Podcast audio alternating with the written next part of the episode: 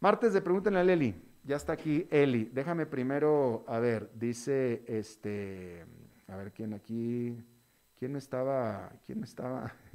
Algo dije que hice que la gente, que, que alguien ya se enojara conmigo. Espérame. Este, a ver, espérame, es que, ¿cómo estás, Eli? Eh, muy bien, Alberto. Perdón por la tardanza, pero bueno, las presas. Ya, el tráfico ya está como. ¿Cuál, cuál, cuál pandemia? Sí, exactamente. pandemia?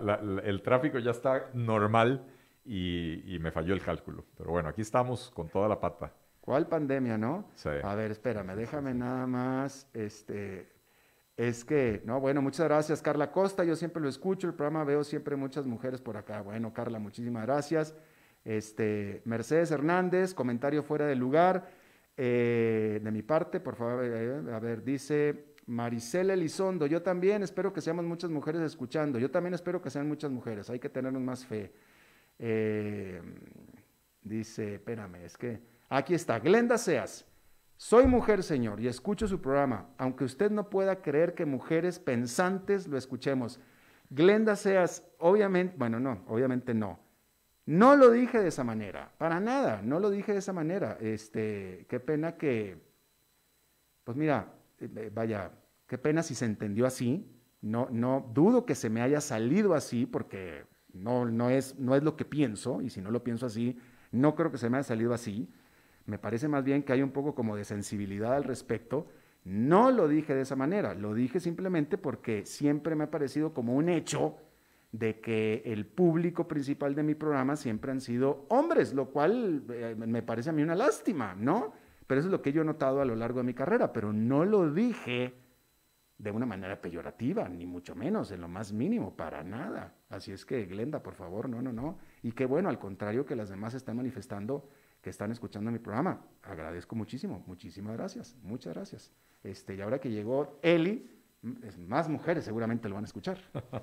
seguramente.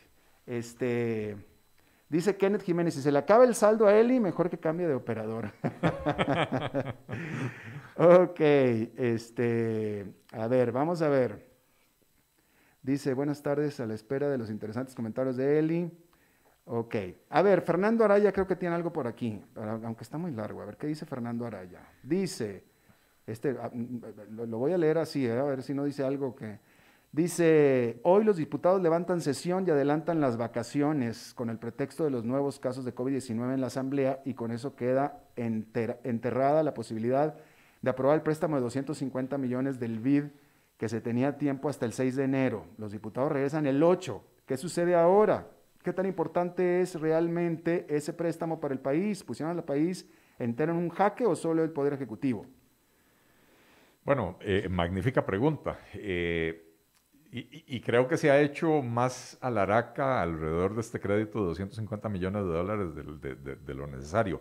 Eh, en primer lugar, el gobierno ha sido absolutamente omiso e irresponsable en su manejo de la agenda legislativa. Recordemos que ahora estamos en sesiones extraordinarias donde le toca al gobierno definir la agenda. El primero de diciembre o para el primero de diciembre eh, agarraron y convocaron una lista de 40 y resto de proyectos, lo cual demuestra que el gobierno no tiene claras las prioridades porque no pueden haber 40 prioridades. Tiene que haber cinco y, e impulsarlas, ¿verdad? Y cuando van saliendo se van agregando otras. Eh, el, el, gobierno quiere que la, el Congreso le apruebe un montón de créditos, créditos relativamente baratos, y que, y, entonces básicamente con eso, mm, digamos que surfear la ola, ¿verdad? Tiene ingresos porque le autorizan los créditos, son créditos eh, a tasas de interés bastante cómodas y entonces ellos pueden seguir gastando irresponsablemente y, eh, y quieren que el Congreso lo haga a, cambio de nada. Bueno, esta vez finalmente los diputados eh, tomaron la decisión, ojo, no, no estoy hablando de lo que dice Fernando, de, que hoy levantan la sesión por, por COVID, sino de lo que sucedió ayer, que los diputados votaron para no eh, eh, liberar de trámites a este crédito, con lo cual, eh, si tiene que seguir todo el trámite legislativo, le, le, faltan varias semanas o varios meses de discusión. la irresponsabilidad es del gobierno que no empieza a impulsar este crédito como tiene que ser, sino hasta hace un par de meses cuando ya está a punto de vencer, ¿verdad? Que si es algo malo o es algo bueno. A ver, entendamos que endeudarse barato es mejor que endeudarse caro, pero que endeudarse sin un plan claro de lo que se va a hacer con ese dinero no necesariamente se traduce en un ahorro porque se haga un canje de deuda. El gobierno ha sido absolutamente, insisto, absolutamente omiso y poco claro en cuanto a cuáles son sus planes y da la impresión de que los dineros que vayan ingresando por concepto de créditos nuevos son dineros para aumentar el gasto, no para canjear deuda eh, cara por barata. Eh, y entonces, si es para aumentar el gasto, el cuento de los diputados del PAC y el cuento del gobierno de que no aprobar este crédito implica que no nos vamos a ahorrar 13 millones de dólares, que sería el diferencial por tasa de interés, es falso. Porque si usted va a gastar más, no hay ahorro, simple y sencillamente va a gastar más, ¿verdad? Eh, entonces, en ese sentido, me parece que la posición responsable era que la Asamblea Legislativa eh, rechazara este crédito hasta que el gobierno se ponga serio y defina cuál va a ser la ruta de la reactivación económica, cuál va a ser la ruta de la, del saneamiento de las finanzas eh, del país, de las finanzas del gobierno, y no lo ha hecho, el gobierno no lo ha hecho, ¿verdad? Eh, hoy sale, lástima que no ando el periódico, hoy, hoy sale en, La Nación un reportaje de que a Jabdeva le rechaza a la Contraloría General de la República el presupuesto del próximo año. ¿Por qué? Presentan un presupuesto que se cubre únicamente con 40% con ingresos generados por el negocio de Habdeba. El otro 60% sería deuda nueva. ¿Y para qué se usa esa deuda? Para pagar una planilla que está inflada porque eh, ellos estiman que necesitan más o menos 260, 270 funcionarios y tienen más de 500.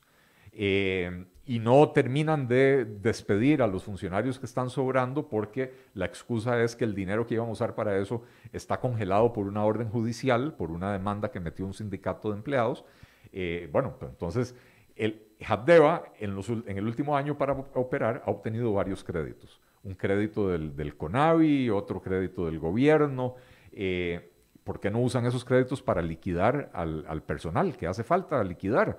eh, por qué siguen pagando esa planilla. No solo eso, la Contraloría General de la República señala que Habdeba en su presupuesto no cumple con la regla fiscal, que incrementa el gasto corriente más allá de lo que permite la regla fiscal. Y no solo eso, también incrementa el rubro de remuneraciones a pesar de que la regla fiscal dice que cuando el endeudamiento del gobierno supera el 60% del PIB, no hay aumentos salariales. Entonces, si esa es la actitud del PAC, de que van a seguir gastando la plata a lo chancho chingo, pues enhorabuena que los diputados le, frenaron el acceso a, estos recursos. Muy bien. Santiago Mora, deseo preguntarle a Don Eli qué opinión tiene sobre la negativa del PLN a apoyar el préstamo del BID. Bueno, supongo que eso es, es, lo, es, lo, que acabo de responder. justamente lo Gracias, Santiago, por la pregunta. A ver, eh, um, este... Muy bien. Arlín García, muchas gracias. Pregunta Eli, ¿qué esperaría, este es José Román, qué esperaría para Costa Rica del futuro gobierno socialista de Biden para el mundo y para Costa Rica? Ya lo, ya lo tacharon de socialista a Biden. Pues eh, yo, creo que para Costa Rica eh, la, mayor diferencia será que no vamos a tener constantemente la amenaza de que nos van a poner a renegociar el TLC, cosa que eh, bajo Trump era una amenaza permanente, ¿verdad? Porque Biden se ha comprometido a continuar con la línea, digamos, pro comercio internacional, globalista, etc. así que para efectos de Costa Rica yo creo que no, no, va a haber grandes cambios porque no somos muy importantes en la política exterior de Estados Unidos, pero el solo hecho de dejar de tener esa amenaza sobre nuestro pescuezo, de, que nos van a renegociar el TLC y esa renegociación, como México lo atestigua, es una renegociación para disminuir los beneficios del comercio, eh, para nosotros es una noticia positiva. Eh, este, te pregunta Arling García, ¿qué opinas de invertir en los bancos nacionales y cooperativas en el 2021-2022? Eh, ¿La, tasa de inversión estará muy baja? Pregunta.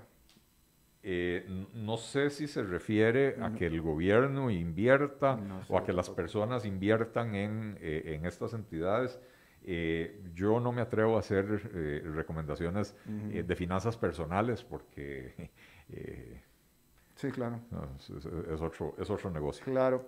Diana Ávila Solera, Donelli, ¿usted no tiene a alguien más a quien echarle la culpa que al gobierno? Eh, todo lo que sucede es al gobierno, se repite y se repite, qué pereza. Después Santiago Mora le dice, le, replica a Santiago Mora, no le escuche y se ahorre la molestia. Listo. bueno, eh, eh, ¿de qué le voy a decir a, Diana Ávila? si me escucha bien, cosa que evidentemente no hace, eh, yo asigno responsabilidades donde competen. Cuando me ha tocado eh, eh, echárselas al gobierno, se lo he hecho. Cuando me ha tocado reconocerle al gobierno decisiones positivas, también lo he hecho. Y cuando me ha tocado criticar a, la fracción legislativa de, de Liberación Nacional o de la Unidad Social Cristiana o la que sea, no me tiembla el pulso para decirlo. Entonces, eh, pero los gobiernos se eligen para gobernar y resolver los problemas del país. No se vale que tres años después de estar en el poder sigan diciendo que todo es culpa de los antecesores, porque entonces ¿para qué quería el gobierno? Si no era para resolver los problemas que ya sabíamos que los antecesores habían dejado. Así que... Bien. Marco Alfaro, Donelli Feinse, ¿qué opinión merece el cobro de plataformas como Booking.com, Uber, Didi, etcétera? Bueno, y lamentablemente esto es un, producto más de la voracidad fiscal de un gobierno que no quiere ponerle control al gasto y anda buscando por todas partes la forma de castigar a los ciudadanos metiéndole impuestos a todo lo que se mueva. Eh, Ronald Reagan tenía una frase que decía eh, que, el, espíritu de los gobiernos es, eh, si se mueve, póngale impuestos si se sigue moviendo, eh, eh, regúlelo. Y si se deja de mover, eh, subsídielo, ¿verdad? Eh, esa es la mentalidad imperante en, el gobierno. Claro. Em, ¿Qué opinas tú? Este ya, este, este, este, te, te voy a preguntar yo a ti.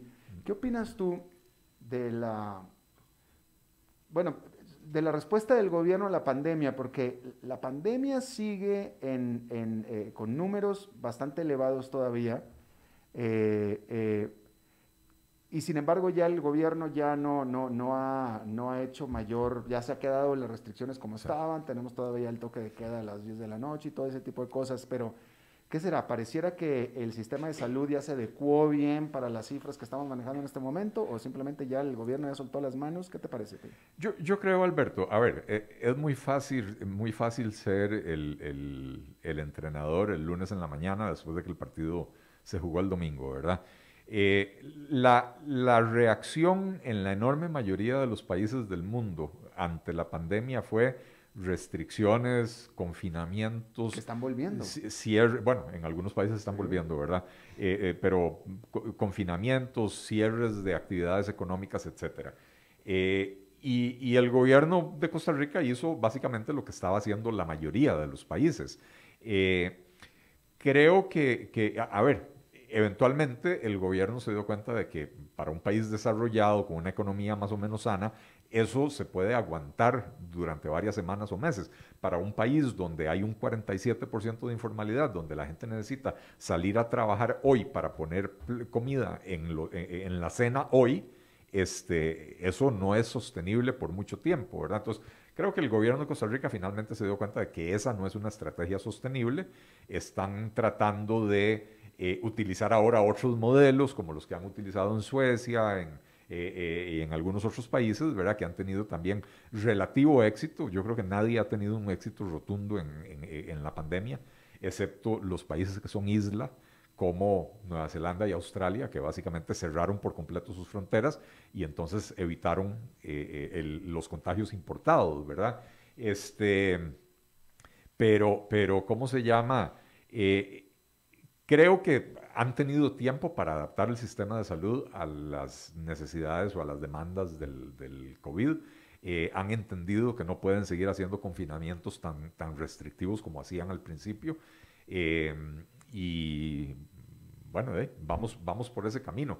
Yo no voy a pedir que volvamos a cierres obligatorios y cierres de actividades económicas y confinamientos. Y yo creo que cada uno de nosotros tiene que decidir eh, responsablemente, quedarse en casa lo más posible. Eh, yo a este programa tenía ocho meses, siete meses de no venir presencialmente. Eh, lo, he estado haciendo desde la casa porque la mayor parte de mis actividades las he estado haciendo desde la casa. Eh, cuando he tenido que salir por otras necesidades y ando en la calle, pues vengo para acá como hoy, ¿verdad? Pero, pero creo que es responsabilidad de cada uno decidir cómo enfrentarlo y el gobierno lo que debería hacer, y en esto sí creo que está fallando, es brindar mejor información, brindar buena información que nos permita a los ciudadanos tomar decisiones informadas. Claro. Eh, José Ramón, José Román, José Román te pregunta, siendo que las grandes cooperativas no están pagando impuestos como otros negocios, ¿usted estaría de acuerdo en que una cooperativa después de cierto valor capital se convierta en sociedad anónima? No, yo no creo en obligar a nadie a, adquirir una forma que no es la que quiere tener. Eh, yo lo que creo es que el sistema fiscal debería de ser ciego a, la, estructura organizacional de, la empresa que genera eh, actividad económica. Eh, o sea, a mí como ministro de Hacienda no me debería importar si quien vende la leche es una cooperativa, es una sociedad anónima o es una corporación que cotiza en la Bolsa de Nueva York. No debería de importarme. Usted vende leche, usted genera utilidades, usted paga impuestos de acuerdo al nivel de utilidades que genera. Y listo. Y entonces, si, no importa si es cooperativa o si es sociedad anónima, tendría que pagar impuestos. Eh, de ahí a ponerme yo a obligar a decirle a alguien, usted ya no puede ser cooperativa, ahora tiene que convertir. ¿Por qué? ¿Por qué? O sea, la, solución no está, eh, eh, digamos que eso es, eso es atacar el, frío en las cobijas. El frío no está en las cobijas, no está en la forma organizacional, eh, está en el sistema tributario. Lo que tenemos que arreglar es el sistema tributario, que, insisto, debería ser ciego, como la justicia ciega, el sistema tributario debería ser ciego a la estructura legal, jurídica, organizacional que escogen las empresas para funcionar. Claro. Randy Salas Morris, Don Eli, ¿qué crees que va a pasar en las sesiones extraordinarias del Congreso, ya que el Ejecutivo literalmente no sabe qué hacer y son ocho meses? Bueno, esa, esa pregunta eh, hay, que, hay que hacérsela al gobierno, porque como dice don Randall, don Randy, este, el gobierno no sabe lo que el gobierno no sabe lo que quiere. Si supiera lo que quiere, hubiera convocado una agenda de proyectos eh, conducente a eh, promover una política económica para recuperar este país y cosa que no hizo, ¿verdad? Eh, lo que estamos viendo en estos días, yo creo que es un, un berrinche temporal donde los diputados le cobran al gobierno su irresponsabilidad, su falta de decisión no aprobando el crédito del BID. El gobierno en represalia retira todos los proyectos de la agenda para dejar solo eh, el de empleo público. Bueno, enhorabuena. Ojalá avance el proyecto de, empleo público, pero ahí sí, que los diputados asuman la responsabilidad de hacer las reformas que permitan que esta ley de empleo público resulte en un ahorro y no en un incremento del gasto en el corto plazo, como hay propuestas de varios diputados, ¿verdad? Que quieren meterles reformas para que eh, en vez de ser esto una herramienta de control de gasto, sea una herramienta para repartir otra vez recursos del Estado para potenciales votantes. Álvaro Arguedas Durán, saludos don Alberto, pregunta para don Eli, ¿cómo calificas la crítica del expresidente Luis Guillermo Solís contra la no aprobación del crédito por parte de los diputados? De ahí, eso es como el, el drogadicto criticando a los borrachos. Por, alcohólicos. Este, eh, eh, eh, Luis Guillermo Solís tiene cero autoridad moral para venir a dictar cátedra en este país sobre la forma de manejar las finanzas públicas. su gobierno fue el que provocó el famoso hueco fiscal, su gobierno fue el que provocó el disparo del gasto público en su primer año, en su primer presupuesto, con un incremento del 19%, un año en el que la inflación fue inferior al 1% don Luis Guillermo Solís no tiene ninguna autoridad moral para venir a hablar aquí sobre cómo deben de trabajar los diputados la materia fiscal. Seguramente lo obligaron a decir algo y lo dijo. Yo no creo que lo hayan obligado. Eh, lo, que tiene es una cáscara más gruesa que una naranja eh, de estas que son bien gruesas. Ahora se me olvidó. naranja Washington. ¿Qué crees? Se acabó el saldo. Se acabó el saldo. No, vamos a tener que llamar a, quién es el que opera aquí las, redes telefónicas, no sé, pero... Eh, eh, el señor León es el, ¿Se acabó el saldo ya, León? Un minuto, te da un, minuto. Bueno, buenísimo. David, David, no me hubiera dado ese tiempo. No, David no. Martín Alpizar, ¿por qué no le hacen caso a don Rolando Araya utilizar oro de crucitas? Eh, vea, yo, yo creo que Costa Rica cometió un grave error eh, eh, cuando rechazó la posibilidad de hacer una explotación ordenada de, crucitas. Y lo, y, lo, estamos viendo, ¿verdad? El desastre ambiental es e, e, es terrible y, el dinero se está yendo para otras partes. Pero yo creo que Costa Rica debe mirar hacia el futuro, no hacia el pasado. Nosotros eh, tenemos una reputación como país eh, eh, verde, país ambientalmente responsable y tenemos muchas otras, muchas otras potencialidades que explotar antes que estar pensando en minería y en petróleo y, y, este tipo de cosas que, insisto, eso es mirar hacia el pasado en vez de mirar hacia el futuro. Buen, buen punto, muy buen punto, tengo que decirlo definitivamente. Este, bueno, ahora sí ya se te acabó el saldo ya de plano. Listo, ¿qué es que se le va a hacer? Despídete de tu gente. Bueno, muchas gracias a todos. Reitero mi disculpa por haber, haberme atrasado un poco, eh, pero gracias por las preguntas magníficas como siempre. Eh, vamos a estar aquí la próxima semana. La próxima semana es 25, ¿verdad? No, es 22. No. De hoy en 8 es 22. ¿Es 22? Sí, hoy es 15. Eh, ah, es que es martes, claro, claro, martes, martes. Yo no sé por qué estaba pensando en jueves. Sí. Este... A ver si me despido de la gente, les deseo feliz Navidad o la otra semana tengo chance. Eh, bueno, ¿por qué no hacemos una...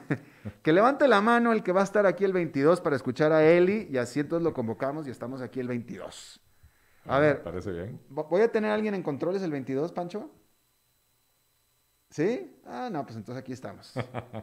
si, si la gente quiere así como decía, como decía Vicente Fernández en los conciertos. Vicente canta, como decía, canta Vicente mientras quiera la gente. Ah, muy bien. Igual, entonces igual con Eli. Bueno, muchas gracias Eli. Y muchas gracias a todos ustedes. Espero que terminen su día en buena nota, en buen tono y nos reencontramos en 23 horas. Que la pasen muy bien.